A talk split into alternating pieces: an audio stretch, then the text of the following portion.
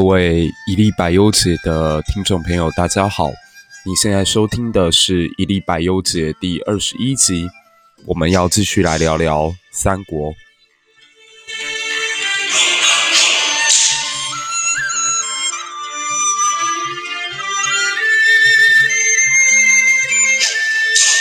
那昨天我们在结尾的时候有提到一本香港的漫画作品，叫《火凤燎原》。刚好这几年香港 出了很多很多的事情。那我自己个人觉得，香港这块土地上所诞生的作家、文学、电影、艺术，都对我个人的人生产生了蛮大的影响。那从小会去看王家卫的电影，看张国荣，然后听香港的音乐，甚至是看香港拍的《西游记》，看金庸写的武侠小说，看倪匡写的科幻小说。所以某种程度上，我觉得香港这块土地上的人文思想，似乎跟我们之间并没有很远的距离。那这大概跟香港还有台湾。非常非常独特的历史文化背景有关，就是对于中华情结的一种特别特别复杂的情绪，就身处在大历史的车轮之下，然后呃，一方面接受着西方文化的洗礼，一方面又被中华文化吸引，所以在协同跟思维方面都出现了非常复杂的情绪。那《火凤燎原》的作者陈某就更加因为他的背景特别，所以写出这本作品的时候，我觉得特别跟过去所有的三国漫画有很大很大很大的区别。那开三国漫画先河的应该是日本的大画家横山光辉，他的六十集《三国志》应该算是每个。国小学生心目当中算最棒的一个三国入门作品。我自己小的时候是还蛮常在图书馆翻这一套书的，虽然它已经很旧了，但是内容非常的详细，然后对于每一个人物的刻画都很不错，很立体。那他把《三国演义》的精神可以说传达得非常非常精确。但第二个让我特别有印象的，应该叫做苍天航路。他是一位韩裔日本籍的漫画家，那他这本作品当中做了一个算很大的尝试，就是让曹操变成了唯一的男主角。那曹操在剧中几乎可以说某种程度洗白，虽然这个角色他还是做尽了我们印象当中他曾经做过的那些坏事，但是因为他长得实在很帅，然后呃在剧中跟很多女主角都有发生过关系，所以这本作品其实算呃带着一点色情，带着一点翻案，带着一点帮曹操洗白的这样的呃架构。但真正成集大成者，我觉得还是首推《火凤燎原》。虽然这部作品我觉得在华人世界当中并不算真正的火热，它的作者陈某虽然是香港人，但帮他出版的是台湾的动力出版社。那与其说他是帮任何一个其中的角色洗白，不如说他把三国所有登场过的大小人物，通通做了一次重新的塑造，而且把他们塑造得更加复杂、多面、多元。先说说自己为什么会有机会翻到这一本书哦，其实，呃，多年前我先是看了。好像是陈为廷当时发的一篇文，他刚好提到有没有人想过赵云可以是女生，然后貂蝉可以是太监，董卓可以很英明，而曹操可以是个英雄。他用这样的引言来推荐了他自己在当时刚看完的《火凤燎原》，应该是一二三集。虽然他当中有一些误解啦，所以我后来发现他好像也把这篇文章给删掉了。毕竟赵云在里面并不是一个女生。那也因为看了他这一篇文章，然后我就决定要去翻一翻《火凤燎原》。然后我有一个习惯是，通常会在看一部漫画之前，先去理解一下他作者的背景或有没有相关的作品，那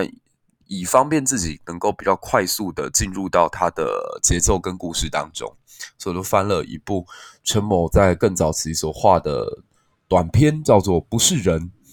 那《不是人》这本。算非常非常短的作品呢，它是以吕布、关羽跟貂蝉还有孔明当成主角。那当中浓墨重彩的去写了诸葛亮，但有别于过去呃小说戏曲当中那个高大上的诸葛亮形象哦，他这本书简直把诸葛亮写得极为不堪。他形容诸葛亮是一个为求上位、为求名声而能够做尽天下所有道德不容许的事情的小人。他一开始是跑去跟江夏太守黄祖推荐自己的军师战略，结果在会议之上，黄祖不但是呵欠连连，而且孔明所提出来的想法立刻就被黄祖帐下的一个大将叫魏延打脸。魏延发现他的方法完全就是纸上谈兵，没有什么可行之处，然后这让诸葛亮非常的不悦。那魏延在那个军事会议上痛殴了诸葛亮之后，诸葛亮狼狈而离去。离去的时候，他遇到了黄忠。那黄忠告诉他：“年轻人，如果你想要往上爬，名声是最重要的。”结果，我们的诸葛亮就为了要博得名声，为了要站稳自己的脚跟，所以做了一个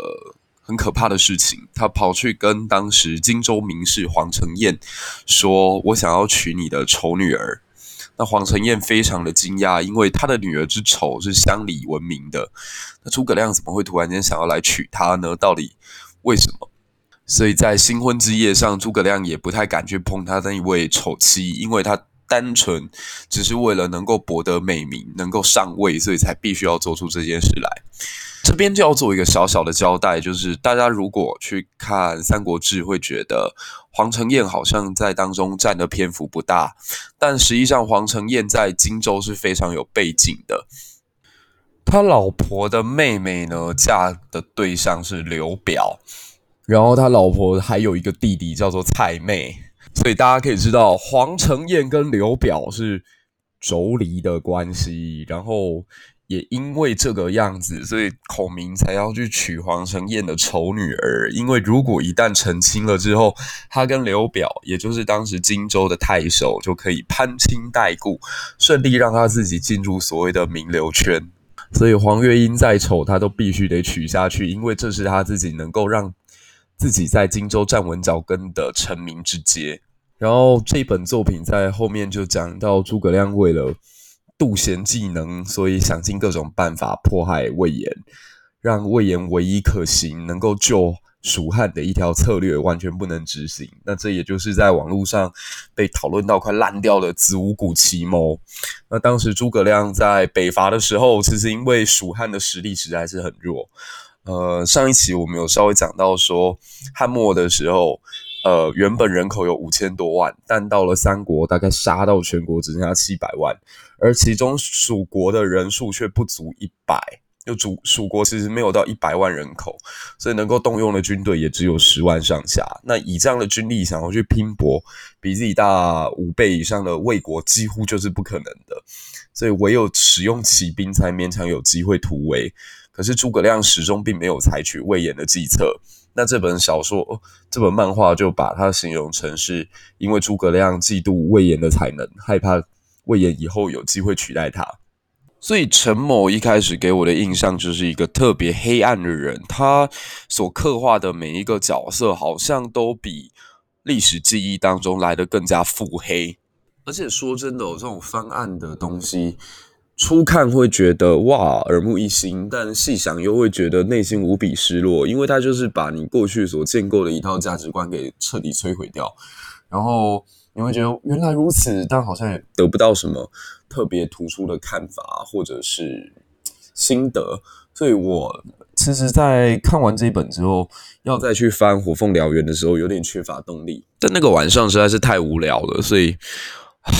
还是打开了第一本，结果没想到这个动作却让我从此掉入了《火凤燎原》的这个超级超级大坑当中，再也无法自拔。那《火凤燎原》也是一个改编《三国演义》的二创作品，它的男主角是司马懿、赵云。司马懿跟赵云，这真的是蛮少见的。就是这几年是有一些作品开始把司马懿当成男主角，像说在二零一七年，呃，很火红的军师联盟大军师司马懿，就是以司马懿当成主角，然后描述他如何一个一个斗倒他身边所有的智者，然后往上爬的故事。啊、第一部是讲他如何协助曹丕对抗杨修与曹植所组成的联盟。那第二部就是在讲他如何对付诸葛亮，如何对付曹爽。那基本上这个影视作品拍的特别特别的好，因为呃，我觉得跟演曹操的于和伟有点关联吧。就是我当初会入坑，是因为觉得于和伟曾经演过刘备，居然跑到这一部来演曹操，这也太好笑了。就我看到他的演技跟他诠释出来的感觉，觉得他比二零一零年版的陈建斌演的曹操还要更加让我印象深刻，更加惊艳。甚至我觉得他都快要超越老版一九九三年《三国》里面的那个鲍国安演的曹操了。那把赵云当主角的演艺作品，好像近年也有一部哦，就是林更新演的武神赵子龙。还有两千零八年的时候，香港导演李仁港所拍的《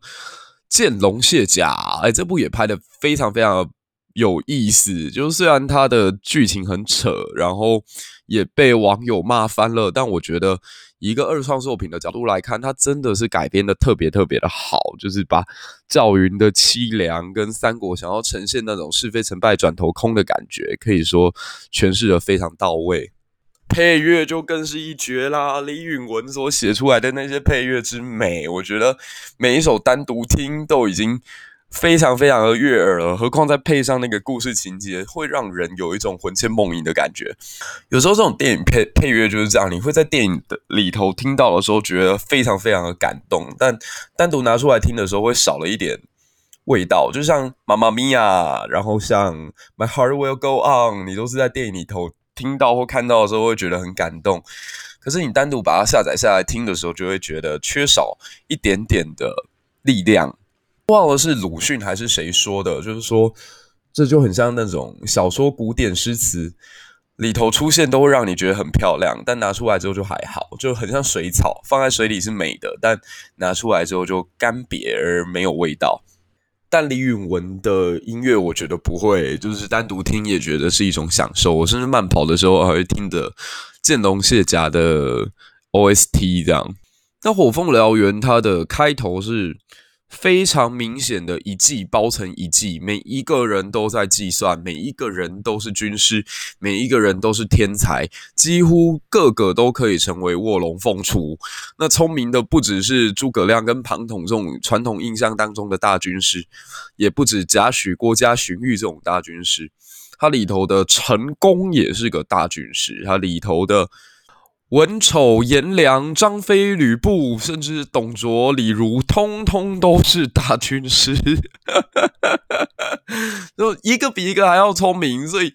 当中会有人倒下，都绝对不是因为他愚蠢，只是单纯他遇到的对手更强这样而已。开篇呢，他是在讲董卓霸京师，那由于董卓带来的西凉兵非常的缺少金钱。所以需要资源上的挹注，于是他派出了手下第一大谋士叫许灵，前往关东去把富豪的钱财通通搜刮过来。那其中一个被搜刮的对象呢，就是司马懿家。司马懿在这个故事里面变成一个大商人，是兖州著名的大财阀，而且他非常非常的谋略。那许灵要来的时候，司马家就召开一个会议讨论说：“哎，怎么办？那个董卓派人来搜刮我们的钱财了，我们到底是该帮还是不该帮？我们是该给还是不该给？如果给了，那董卓之后搞不好会须索无度；那如果不给，可可能立刻我们就会有满门覆灭之灾。那该怎么办？结果司马懿却告诉众家小说：你们都别怕。”我早在一年前就已经在许林身边安排一个杀手，他在关键时刻把这个许林的人头拿下来，我们根本不需要付任何的钱。而且如果这个时候我们付钱给董卓的话，万一之后诸侯追究责任，我们家可能会被诸侯洗劫，那不就是前门赶走了恶狼，后门进了恶虎吗？那司马懿派出来这位刺客呢，叫燎原火，他在一年前就混到了。许灵手下一位叫赵贤的谋士家里，赵贤很倒霉哦，他不知道怎么搞的，就一直生不出儿子，所以他看到燎原火长相俊美，身段不凡，所以就选择他来担任自己的义子，就收他当自己的干儿子，然后就把这个燎原火改叫赵火，然后赵火就一直躲在这个赵贤身边，也陪侍在许灵身旁。殊不知燎原火就是一个刺客，所以最后就在船上把许林的人头给砍了下来。那董卓军听到自己的第一大军师兼搜刮财阀的许林居然死掉了，于是就推算出来，这可能是兖州的某个刺客团体干的。那兖州有谁能够调动刺客团体，甚至跟刺客狼狈为奸呢？司马家。但由于自己的证据不足，所以又不能直接对司马家发难，于是就把司马懿的大哥司马朗压在京师当中担任人质。那司马懿为了拯救他的哥哥，所以就派出了燎原火以及另外一个刺客混入京城当中，伺机而动。而另外一个刺客的名字叫小梦，小梦是本作当中另外一个大人物，他是个太监。那由于身上有这样的一个残缺，所以他跟燎原火同属于一个刺客集团，叫做残兵。那残兵当中，每一个人都有身体上的残缺，像燎原火是天生没有痛觉，而小梦就是天生被阉割。但小梦有一个特点，就是她长得特别好看，所以她虽然是太监，但这一次身负重任，她必须要扮演一个司马家在京城当中好朋友的女儿。那这位好朋友的名字叫做王允，所以小孟所扮演的角色就是。《三国演义》当中鼎鼎大名的貂蝉，哇，这个脑洞看到这里就觉得大为惊奇。可是还没完哦，就是他后来就是董卓要离开洛阳之前，放火烧了整座城市。那有刘关张三个兄弟呢，正准备要进这个京城去。然后进京城之前，他们就发现，哎，大门深锁，然后里头火光冲天，这该怎么是好？结果有个人就出来告诉这三兄弟说，哎，我可以带你们进去。那这个人是谁嘞？就是化身为赵贤儿子的赵火。那赵火就要带他们三个进去之前呢，关羽问了刘备一声说：“诶，这个小子可信吗？万一他把我们带进去是瓮中捉鳖，他万一是董卓军的人杀了我们怎么办？”就刘备告诉他说：“哎呀，这个我有无人无敌的相人之术啊，所以别怕别怕，我相信他绝对会是我们这一伙的。”那张飞这个时候直出长矛，就插在这个赵火面前，问他说：“小子，你叫什么名字？”然后这一段也是让我非常的毛骨悚然、鸡皮疙瘩全身都起来的一段。就赵云指了指天空，然后关羽就说：“诶，他叫赵天吗？”然后刘备就看了一下，说：“呃，这个张飞就看了一下，说不对不对，他指的应该是漫天的大火，所以他应该叫赵火。”那刘备再往更高空一看，他说：“应该不叫赵火，也不叫赵天，应该是叫赵云。”然后我就觉得哇，哈哈哈。那这本作品除了这个设定本来就已经够玄幻以外呢，它里头还有一些论点，我觉得特别特别的有趣。像说，它里头设立了一个叫水镜学园的团体，就是一个叫水镜八旗的团体。那水镜八旗是以司马徽为核心，因为司马徽叫水镜先生，然后他。呃，某种程度上可以说是教育了天下所有军师的老师。那这位司马徽呢，就有许多有名的著作，其中一篇叫《士气论》。《士气论》可以说贯穿了整个火凤，它是当中最重要的精神。然后他《士气论》是在告诉大家说，其实古代的将领作战再怎么厉害。呃，真正在战场上卖命的还是以士兵为主，所以如何提升自己的士气，贬损敌方的士气，就变得特别的重要。那该怎么样做呢？就是它归结成三个大的结论：一，敌将出胜者，贬己方武将鲁莽。如果对方第一次就获胜，那我们这个时候就谴责是我们自己的将领经验不足。那敌将多胜者，则贬己方军师失当。OK，就是如果对方一直赢，那就来谴责一下，说：“哎，我们的军师有问题。”那如果敌方常胜者呢？如果敌方不止出胜，不止多胜，甚至还常胜，那该怎么办？那就贬敌方的武将有勇无谋，说他虽然很厉害，但是放心啦，那个家伙只是一个头脑简单、四肢发达的人而已。他以此在讲的就是吕布啊、文丑啊、张飞啊。华雄啊，这些被演义当中讲的非常无脑的这些将领，其实怎么可能那么笨呢？如果他们那么笨，怎么有办法一直带兵在战场上面打仗，还一直打胜仗呢？那这一段论述，我就看到有许多网友把它做了很好的发挥哦，像呃，有人就把它改编什么什么股市论，把士气论改成股市论，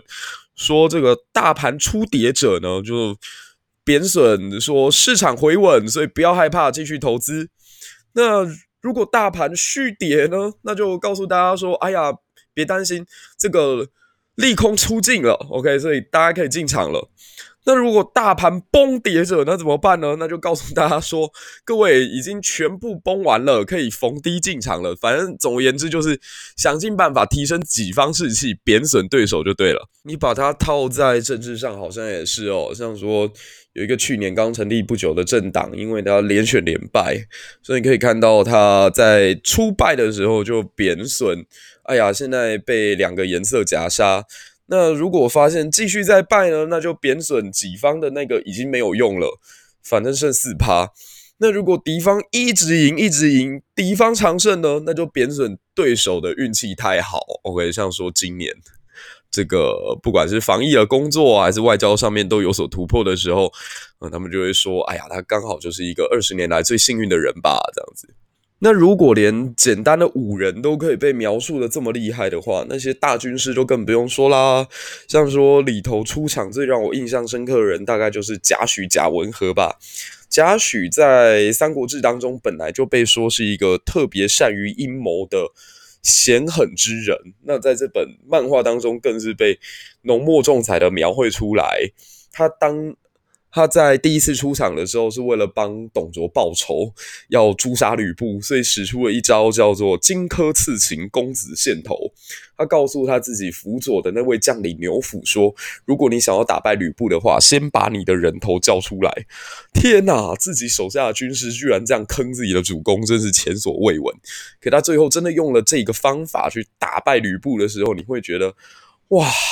喟叹，就是这也太厉害了吧！然后曹操的另一大谋士荀彧在这里头被画得特别特别的可爱，非常的像神奇宝贝里面的皮卡丘。那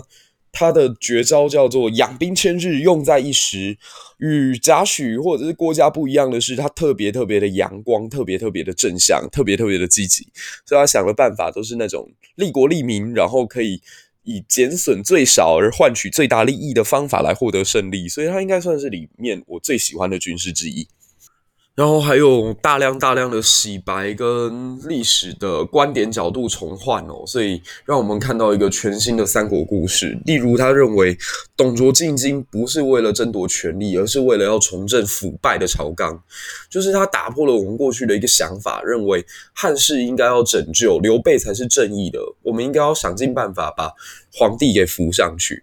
但漫画当中，透过董卓的嘴巴讲出了一个我们忽略掉的道理是：如果汉朝真的那么好，那天下怎么会糜烂到这种地步？如果满朝都是文武忠臣，那怎么天下会变得这么糟糕？还有，他就是对曹操也有一些洗白，像说曹操当时在征伐徐州的时候，几乎是以大屠杀的方法进行。我还记得应该是《三国志》讲的吧，说曹操杀到那个地步，叫做泗水为之不流，因为他杀的男女实在太多，数十万人，结果那条河流就因为这样被尸体积满，因此没有办法流动。可漫画当中对于这么可怕的行径，他还是用了一个方法来洗白。他借由士兵的嘴巴说出，曹操屠杀一城是为了降服十城。如果因为一个城市的人民牺牲生命，让十座城市都选择投降，那反而非常有效的可以减少人口的损失。啊，天哪，这什么歪理？但是在书中好像听起来也特别特别的能够说服你。那可惜这一本作品其实一直不算是真正有红起来。那最重要的关键是它的入门槛实在有点高。就首先你必须要对三国的故事已经有非常非常深的理解，我觉得再去读会觉得比较知道它到底在铺成什么样的梗。可是光是这样就减损了我们自己休闲的时候的那种乐趣。就是有的时候你。休息就是希望能够看一些比较轻松的东西，可是《火凤燎原》就是计中计中计中计，永远都在计算别人，你永远都会感觉到作者这边又在铺梗，又在铺梗，又在铺梗，所以来的实在是太频繁，会让你觉得有一点失去读下去的动力。另外就是作者他实在带入太多家的思想，就是他里头每一个角色几乎都可以说是一个哲学家，所以每一个人都有一番自己的大道理。你平常都听腻了的那些大道理会出现在漫画里头，然后不断不断的洗脑你，所以就是有时候会读起来会觉得那个世界好复杂哦，怎么会这个样子？简单一点不好吗？所以少了呃《三国演义》原作的那种快意恩仇的感觉，就是。你比较少看到说某一个大将领上来，然后忽然间就被关羽砍了，然后你就觉得哇畅快这样，不会，你会为每一个角色的离开，你都会感觉到很沉重、很难过，因为他们每一个人都好棒。甚至 我讲一个比较好笑的是，我在看潘凤被华雄斩掉的那一段，我都快哭了。就是他里头对潘凤的描述也是，他是一个神勇的武神，那是一个非常厉害的将领，他一直觉得泗水关就是他。大展身手的舞台，结果没有想到这个时代不属于他，所以上去之后就破盖，然后就是觉得哈，怎么会这样？如果连潘凤这一个简直在二创作品当中快要被当成笑话一般来看待的小丑，都会让你觉得感慨的话，你就更不用说文丑啊、颜良啊，他们离开的时候，会让你心中觉得有多可惜了。还有这本作品当中一些原创人物也很有趣哦，像说大家虚构了一个袁绍的私生子叫袁方，哇，袁方在里头可是八旗之首啊，是水镜府军师当中最厉害的大师兄这样。还有，由于他的情节实在是很复杂哦，所以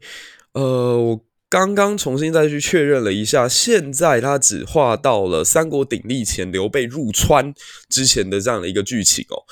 那不知道什么时候才可以画得到秋风五丈原，甚至是三分归晋，可能要等到下辈子了吧。所以节奏上的拖沓也是他的一个致命伤。我印象深刻的是，我大学刚开始看到这本作品的时候，刚打完官渡之战。那等到我大学毕业的时候呢，呃，赤壁大战只打到一半，那所以这一期我们就透过火凤燎原稍微聊了一下这个香港人眼中的三国是长什么样子的，然后也顺便表达一下自己对于香港的这种特殊的情感。我一直都觉得这片土地它是值得自由、值得民主，而且深具人文意识与涵养的，甚至远远超过。中国的内陆地区，那最近呢，节目因为对中共也好，对左派也好，都有批评，所以有人在 Apple Podcast 上面获得了一星的赞赏。哈哈，好啦，没关系，我觉得非常的光荣。这样，如果能够继续为我自己心中捍卫的一些价值发声，我觉得纵使再多拿几个一星，那也是值得的。那。感谢大家本期的收听，希望我们下一期再会，谢谢大家。